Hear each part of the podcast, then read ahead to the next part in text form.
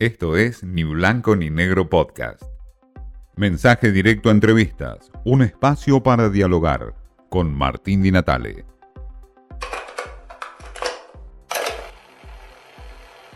Estamos con Sandra Pita, investigadora del CONICET, candidata por Juntos por el Cambio a diputada y que se presenta como una mafalda actual. ¿Por qué mafalda actual? Mafalda actual porque yo creo que si Mafalda hubiera crecido, este, hubiera sido como yo ahora, siempre cuestionando, siempre interrogándose, eh, siempre con esa curiosidad, ¿no? Y observando el mundo casi desde afuera, muchas veces. Este, entonces me, me identifiqué siempre mucho con ese personaje de Kino. Sandra, es, eh, es un común denominador que te digan eh, a veces que no es muy normal que un investigador del CONICET se vuelque a la política. Eh, sí, me lo han dicho varias veces, porque en general el que se dedica a la política o viene del lado de las leyes o economía o alguna otra profesión, medicina inclusive, pero muy difícil encontrar un investigador hay, existe un diputado que es investigador, que es del área radical, pero en general eh, no, los investigadores no se meten. Bueno, claro. el kirchnerismo sí, hubo varios. Que se, sí, el kirchnerismo supo, o en, el ámbito académico hay mucho kirchnerista, ¿no? Eh, en el ámbito académico, eh, digamos que los kirchneristas son los más vocales, muchos son los que tienen los cargos más importantes, entonces eh, parece que fuéramos todos kirchneristas, ¿no? Pero, mm. pero no es tan así. ¿Qué te hizo eh, volcarte a la política, básicamente, o salir de ese nicho que eh, uno tiene la idea de un investigador de CONICET que está como aislado de la realidad y sin embargo no, en tu caso concretamente no, porque te mm. involucraste en la política? Bueno, en realidad yo no soy una académica pura, que por ahí también viene la explicación. Yo cuando me recibí de farmacéutica trabajé durante casi 10 años en la actividad privada eh, y recién ahí empecé este, mi actividad académica con, bueno, con un doctorado, hice el doctorado.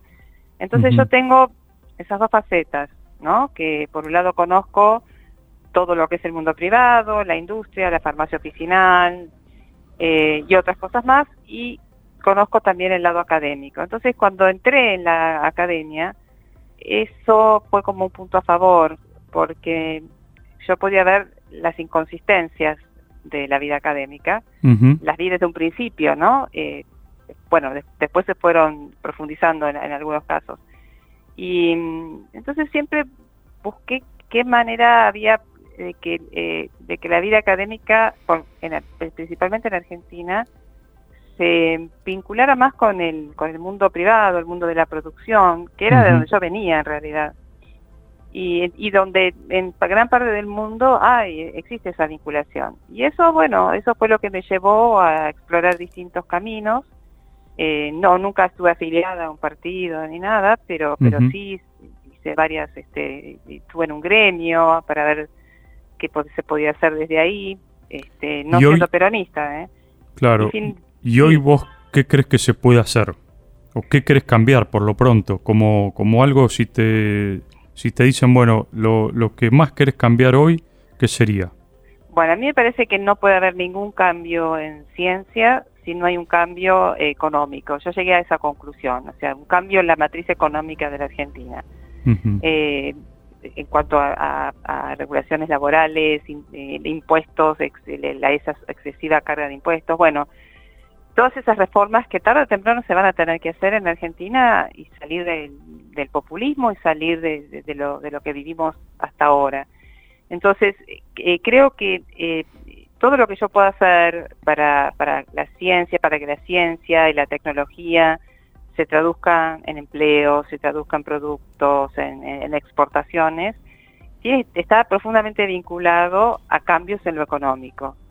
Y bueno, esa es la diferencia, eh, diferencial que yo llevo, porque en general eh, lo que se busca o los investigadores buscan es mayor inversión eh, pública, cosa que sí es deseable, pero la parte privada en general queda muy relegada, salvo honrosas excepciones. Mientras que en el resto del mundo eh, la ecuación no es tan así y por eso es que ellos tienen eh, tantos productos que provienen de la ciencia y de la, y de la tecnología, ¿no?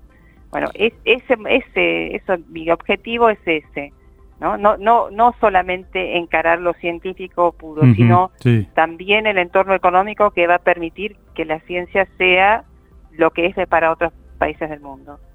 Sandra, cuando vos, eh, vos que venís de la ciencia y muchas veces yo les pregunto eh, a distintos entrevistados, eh, hablando mal y pronto, ¿en qué momento se jodió la Argentina? ¿En qué momento se crees que se jodió la Argentina? Bueno, no soy historiadora. me parece que se va jodiendo de a poco, ¿no? no es un punto donde quiebre.